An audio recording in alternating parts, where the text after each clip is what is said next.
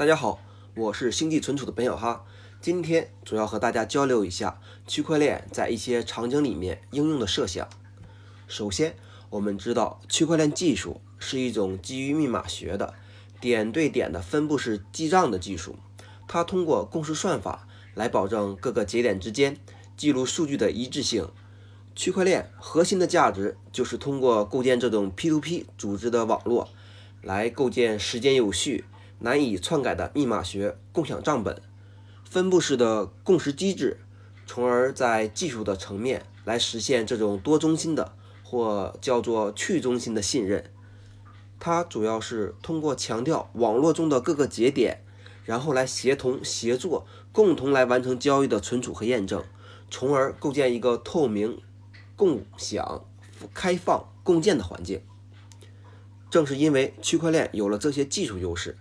使得它能够在很多的问题里面有比较好的应用前景。我们知道，在互联网里面，主要是信息互联网可以很好的传输文本、音频、视频各种各样的信息数据，但是它很难去传递价值，也很难去传递信任。区块链正是因为有，因为它有了这种不可伪造、不可篡改、透明共享的技术优势，使得它可以在互联网环境下。实现高效的、低成本的信任和价值传递，所以区块链技术也被认为是未来的价值互联网的一种支撑性的技术。从应用的角度来看，区块链技术应用大概分为三个阶段。第一，早最早期就是区块链1.0阶段，区块链技术主要还是应用在各种各样的虚拟货币里面，比如说比特币。莱特币，各种各样的数字货币，它们被认为是区块链技术最早期的应用。到后期，在区块链二点零阶段的时候，人们把区块链的一些应用场景进一步拓展到金融领域，里面除数字货币之外的一些领域，比如说用到了银行之间交易、支付的结算，比如说用到了跨境的支付，嗯，再比如说用到了金融股权的登记转让等等。到了区块链三点零阶段，区块链技术就会进一步的去扩展。呃，它用到了除金融领域之外，我们认为还应该用到人类社会的其他方面。比如说，在社会活动中，我们很多时候需要信息的质证，在这时，我们可以不依赖于某一个人来获得信任，来建立信用，从而实现信息数据可靠的共享。这里面也包括区块链的区块链技术在司法、医疗、物流、政务、军队等各个领域里面的一些应用。到底区块链在哪些领域应用，也就是我们今天要谈的一个主题。首先，在具体谈一些事例之前，其实我还特别想跟大家分享一个观点，因为随着区块区块链技术的发展。其实我们很多行业里面的一些问题，都希望借助于区块链技术去解决。我们认为区块链技术作为一种真实的技术，其实任何的技术都一样的，我们不能过分的去神化它。实际上，国际著名的研究机构高德纳曾经做过一个分析，认为任何一项技术从最开始萌芽到最终的成熟，一定要经历五个阶段，分别是萌芽期、泡沫期、泡沫的破灭期、稳步增长期和产业成熟期。我们知道云计算是这样。大数据也是一样，人工智能等都是这个样子。区块链这项技术，我们认为它现在还处在上述的第二个阶段，即所谓的泡沫期。在泡沫期阶段，比较容易出现的一种问题，就是大家容易过度的去夸大某一项技术的应用，希望它能够解决所有问题。这种理解显然是不对的。我们认为区块链这项技术，其实它也。是有它自己一些应用的特定条件，并不是所有的场景、所有的问题都可以去找它来做。到底区块链技术适用于什么样的场景？我们认为还是有一些基本的特征。首先，在这个场景里面，它一定要是一个多方参与的系统。如果这个场景里面只有一个主体的角色，明显这是以构造一个中心化的系统来取得更好的效率和效果。如果这个场景是一个多方参与的系统，但是多个参与方有一个统一的信任主体，他们有一个统一的背书，在这种情况下，我们认为也没有必要使用区块链，完全可以基于大家这种共同的信任主体来构建一个中心化的系统，也可以满足要求，并且可能在成本上、在性能上会有更好的效果。但是在很多情况下，多个参与方可能很难找到这种统一的信任主体或者统一的背书。在这种情况下，如果多个参与方存在一定的价值流动和信任传递，就认为它是一个比较适合用区块链技术来解决的。刚才说了，现实生活中我们遇到了很多问题，其实对区块链技术来说是伪需求，但是也很高兴看到各个行业里面的一些问题，它是比较适用区块链技术来提出解决方案的。今天就来谈一下这个问题。从宏观上来看，区块链技术现在会用到很多的热点行业里面。比如说用到金融领域来降低信任成本，提高金融效率；用到物联网领域实现去中心化；用到公共服务领域来保证数据不可篡改、过程无法抵赖；用到公益慈善来实现公示公正、提高公信力；用到供应链里边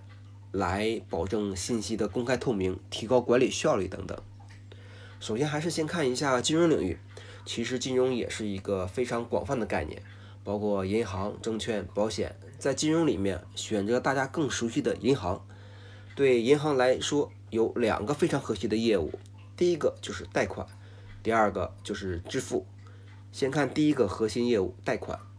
在贷款业务里面，要提到一个问题，叫做供应链金融。所谓的供应链金融，是在一个传统的供应链里面有一个核心企业。比如说华为就是一个核心企业，它在银行是有背书的，银行很愿意把资金贷给华为，而华为有自己的供应商，比如有一家企业给华为出主板，那么生产主板的公司就是华为的一级供应商，还有一家公司是给华为的主板上生产某一块芯片，该企业就是华为的二级供应商，还有一家企业可能是在芯片上做电路设计。该企业可能对华为来讲就是三级供应商。华为作为核心企业，在银行是有背书的，银行愿意把资金贷给华为。但是很遗憾地看到，银行对华为的这种信任关系是没有办法沿着供应链逐级传递下去。换句话说，银行很难相信处在供应链底端的小微企业，而这些小微企业在现实环境中，他们是有比较强的资金需求。比如说，他们通常需要先供货再贷再收款，从供货到收款这段时间里，他们是有一定的资金缺口，这时候是需要寻求银行的帮助，但在传统的环境下很难，银行很难去很难选择去信任他们。对这个问题，区块链怎么去做呢？试想一下。我完全可以把供应链上各个环节都统一加入进来，构成一条联盟的区块链。银行也可以作为一个节点加入进来，在这个区块链上，就可以把所有的产品流转信息、供需信息，甚至资金流转信息全部记录到公开、透明、多方维护的账本中。有了账本，有了这个账本以后，银行很容易辨别出这个供应链上的小微企业。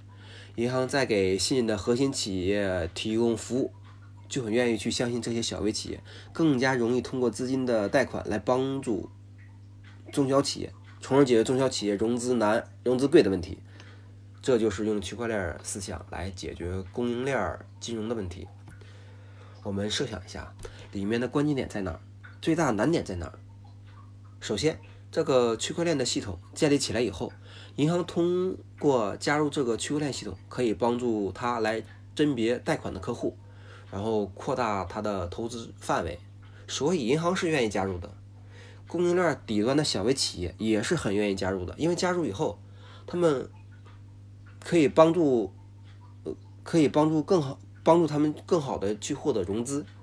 解决解决他们融资难的问题。所以对他们来讲，加到区块链系统里面的动力也是很足够强的。这里面最大的难度在于核心企业为什么要加入这个区块链系统？核心企业它本来就可以获得银行信任，它没有资金方面的困难，所以银行，所以核心企业为什么要加入供应链区块链平台上，对于这个问题，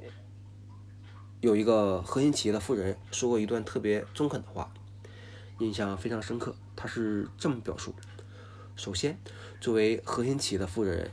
其实一定要有这种意识，就是在乎核心企业在乎的，最终在乎的是整个生态的发展。作为核心企业的负责人，一定要有这种眼界，就是自己好不是真的好，大家好才是真的好。如果设想一下，围绕着核心企业构造的整个生态系统，哪个环节里面出现问题之后，导致整个生态系统崩溃掉，最终受损失最大的一定是里面的核心企业。所以，如果能以比较小的代价帮助供应链上的整个生态各个环节，特别是底端的小微企业，帮助他们更好的发展、更好的生存的话，从长远的角度来看。收益最大的也一定是核心企业，所以这就解决了核心企业为什么愿意加到区块链系统里面，促成整个供应链金融的区块链系统的一个根本原因，是讲了怎么用区块链系统解决供应链金融。第二个讲一下区块链系统在银行的另一个主要领域——清算结算领域是怎么去做的。我们知道。在中国移动互联网发展的非常快速，我们每每天都在用手机支付。现在当前的现状是我们支付系统很发达，但是清算结算还相对要滞后。在现实生活中，比如我们拿着一个一张工行的信用卡去商场消费，如果商场里的 POS 机是建行的，实实际上当我们刷完这笔消费以后，只是在工行和建行的系统里面分别记录下这笔消费。但实际上，资金当时并没有从工行转到建行，什么时候流转呢？就到了晚间的时候，不同的金融机构要进行非常复杂的对账过程，对账过程有时候出现对账问题，还需要进行相关的调账。等账全部对完以后，再通过一个清算的过程，算一下当天需要不同的金融机构之间各自支付多少金额，最终通过一个结算来实现资金的真实流转。所以可以看到，这个从时间维度上讲，我们的支付行为可以认为是实时发生的，但实际上真正资金的流转有一定的时间滞后，而这个滞后就是因为要进行不同机构的对账造成的。所以现在就能够理解，股票抛售后，我们当天就可以用这笔钱来买其他的股票，但是如果提到银行账户，需要等到一个工作日之后。这是因为不同的机构之间使用了割裂的独立账本，所以他们需要一个复杂的对账过程，耗时耗力，特别是在跨行跨境这些方面，会引发更加高昂的成本。有了区块链这项技术以后，设想如果不同的金融机构之间来维护一个统一的账本，这在这个账本底下，大家共同记录同样的账目，就可以有效的避免刚才说的问题，因为大家记的账本是一样的。后面就不需要再去做任何的对账过程，实际上支付的和你最终清算的行为都可以同时发生了。这就是用区块链技术来解决传统的金融里面支付、清算、结算的问题。接下来要讲区块链的另一个应用，就是小额数字资产的流通。所谓小额数字资产，其实就是大家每个人手里的积分、呃提货券、呃预付卡等等。这些我们认为都认为它是一些闲散的小额数字资产，在当前的这个环境下，相信我们手上都有各种不同的积分系统，但是这些积分的利用率是很低的。为什么利用率很低？传统的原因，首先是它的使用范围非常的有限，第二个是理论上，如果我在一个系统里面能够获得很多的积分，本身就说明了我在这个系统里面有很强的支付能力的。我是不需要再去消费我的积分，增加这种小额数字资产的流动性一个可行的办法。如果可以用我的积分来兑换相对来说不是特别经常使用的领域里面的积分，对我来说就会比较好。比如说有两个人，一个人经常旅行，他有很多航空公司的积分；另一个是家庭主妇，他经常会去各大商场。他有很多商场的积分。现在，如果家庭主妇想出去旅游的时候，他是不是可以通过他商场的积分去和旅行的商务人士兑换他的航空公司的积分？在传统的方式下，这种是很难做到。它依赖于这些不同机构，他们自己来建立相互的兑换和联系。如果有了区块链系统的话，试想我们把不同的机构都作为一个节点来加到一个一条链条上，来维护这个区块链系统，你就可以利用这个系统这个统一的、公开的、透明的系统，来实现不同的小额数字资产之间的相互兑换。因为这个系统是一个公开的、透明。是一个共同维护的，是一个很难篡改的，所以大家可以比较信任的来使用它，来实现小额数字资产的流转和传递。这就要用区块链系统去解决小额资产流通的一个问题。区块链技术还有一个比较典型的应用，就是应用到版权保护的领域。现在随着互联网文化的发展，其实每个人在互联网上都会发表很多的数字作品。但是目前的这种中心化的知识产权保护的方法，对很多的普通用户来说还是过于低效，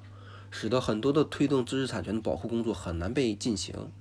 如果有一条公开透明的链儿，使得每一个用户都可以轻易的去数据访问，并且在上面写入我们的交易数据，可以大大的降低区块链系统作为版权保护的成本，从而保障版权人的合法权益。再进一步的促成整个版权交易市场的活跃。如果每一个人都能够把自己的作品版权放到区块链上，并且我们的作品被谁引用了、被谁使用了，都可以非常清晰的看到的话，这其实是一个一件非常好、非常重要的事情。所以，用区块链系统在做这种版权保护，未来是非常重要的研究方向。嗯，其实现在很多的版权，它本身都是一个比较复杂的过程情况。比如说，一个省级的宣传片，很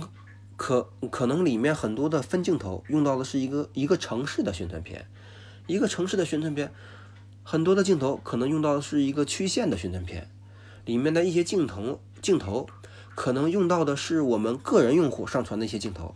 在传统的知识产权保护里面，很难逐级的把每一个元素都保存在这个系统里面，最终也就是统一的方式来进行保护，很难实现这种细力度的保护。刚才说，如果建立一条公开透明的区块链系统进行版权保护的话，就可以去完善这种知识产权保护的生态。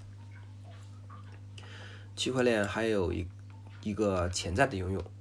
可以认为是在未来的医疗健康领域。在传统的医疗健康领域里面存在着一些问题，现在国家正在推行分级医疗诊断的制度，希望大家有病了不要集中的跑到大医院，可以把二级医院甚至社区医院，包括术后的康复机构，都能够充分的利用起来。传统的方式为什么很难利用这些？主要还是因为医疗机构之间的数据结果是不透明的，所以造成了很多病人在这个医院做完的检查。转到另一家医院以后，他没办法去相信你这些结果和数据，造成你重复的去做检查。有了区块链系统，如果能把这些节点有效的连接起来，以后让每一家医疗机构来上传诊治的结果，并且这些结果一旦上传到区块链里面以后，就具备了这种难以篡改、难以伪造、难以抵赖的良好性质，这样。就很容易实现不同的医疗机构之间医疗数据的可靠分享和共享，就会把各级的医疗机构有效的、高效的连接起来。对医疗系统里面用区块链系统还有一个很重要的优势，就是现在的很多医患纠纷，其实最终还是落在一些关键的医疗数据、医疗诊断的数据、病例数据是否有被篡改的迹象。从病人的角度来讲，当然希望。当然是希望他们自己的病例是无法被篡改，但是从另一方面，从医生的角度来讲，医生现在非常的无奈，因为他很难去证明他没有篡改过诊断的数据、诊断的结果。这种情况下，其实病人和医生之间的某种层面下也是很难存在百分之百完美的相互信的关系。刚才讲的区块链系统，其实就是在一些互不信任、相互制约的环境中，来构建信任的体系。在这种这种情况下，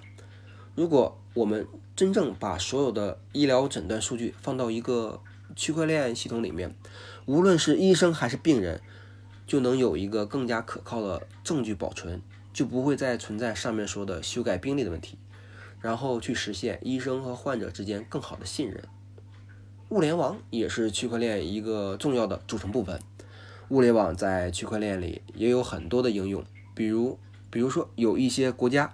他们的智能电网里面用到区块链系统，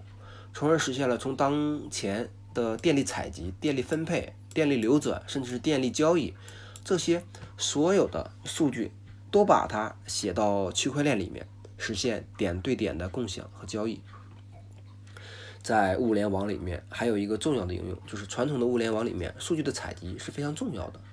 数据采集在这些情况下也是非常难的。最开始采集来的数据，因为没有所谓的版权保护，没有所谓的有偿使用管理，使得大家都不愿意把自己的数据贡献出来。因为辛辛苦苦采集采来的数据，最后被别人无偿的获取使用，而自己对这个事情并不知情。在这种情况下，大家当然都不愿意去分享自己采集的数据，所以造成现在很多大型的物联网平台里面的数据源是非常的分散。很难做到数据的高效共享，来产生很好的训练模型或者训练算法。区块链系统的本身就是一种可信的数据、可靠的数据平台。如果大家把自己采集来的数据都能写到区块链上，数据的使用过程也写到区块链平台里面，刚才所谓的数据版权保护、数据有偿使用管理，都可以通过区块链系统来进行公开透明的获取。在这种情况下，大家在物联网里面辛苦采集的数据，就更愿意分享给大家，从而实现整个的对物联网产业的推动作用。现在很多的人力资源领域也用到了区块链技术，比如说在简历的验证，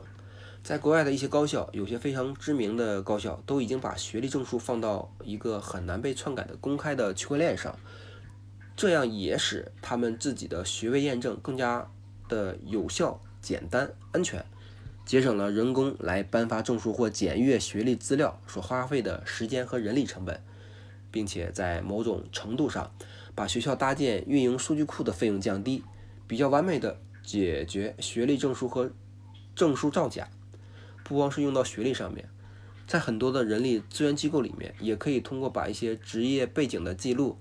技能记录、求职记录、简历记录、职场记录等，这些其实都可以通过区块链系统进行有效的信息分享。在政府管理方面，也是可以用区块链系统。政府管理存在各个行业、各个部门，他们之间首先是需要信息共享的，但是在当前的平台下，他们的沟通在某些情况下存在效率比较低的问题。我们有了区块链系统以后，可以通过平台有效的把政府各个行各行业各部门统一的连接起来，实现政府各种跟民生民生相关的部门实现数据之间的交换共享。比如说，当前一个用户他买了一套二手房，这里面可能需要跑政府部门盖很多的章，然后还要到银行去盖章，要到工商去认证他的资产。然后到税务部门去查的缴税记录，到公安部门去证明他真实的身份，在每一个过程中，可能都需要去做相关的申请，处理过程相对来说比较低效。